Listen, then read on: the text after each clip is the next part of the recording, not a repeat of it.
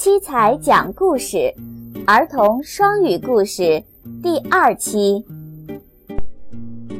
杰克的帽子。Jack is a little goose. He has a lovely hat. He likes wearing it very much. But when he sits, his hat can't stay on his head. 杰克是一只小鹅，它有一顶可爱的帽子，他非常喜欢戴它。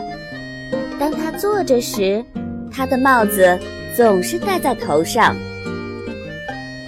He puts his head down and begins to play game with the hat.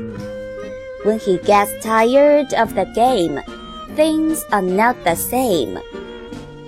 他脱下他的帽子，并开始用帽子玩游戏。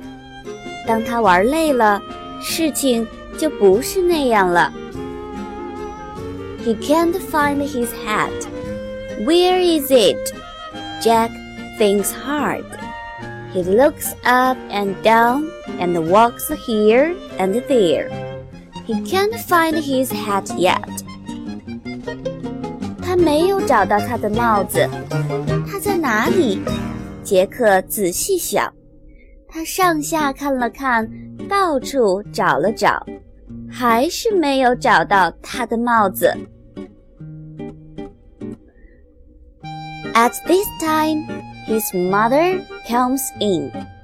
As soon as he sees Jack, she cries, Oh, my dear, don't be foolish.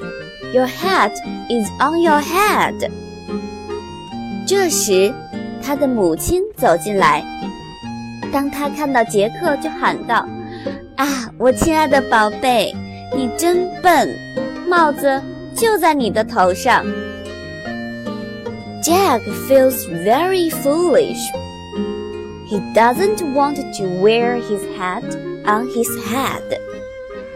杰克听了妈妈的话，感到自己很愚蠢。他再也不想戴那顶帽子了。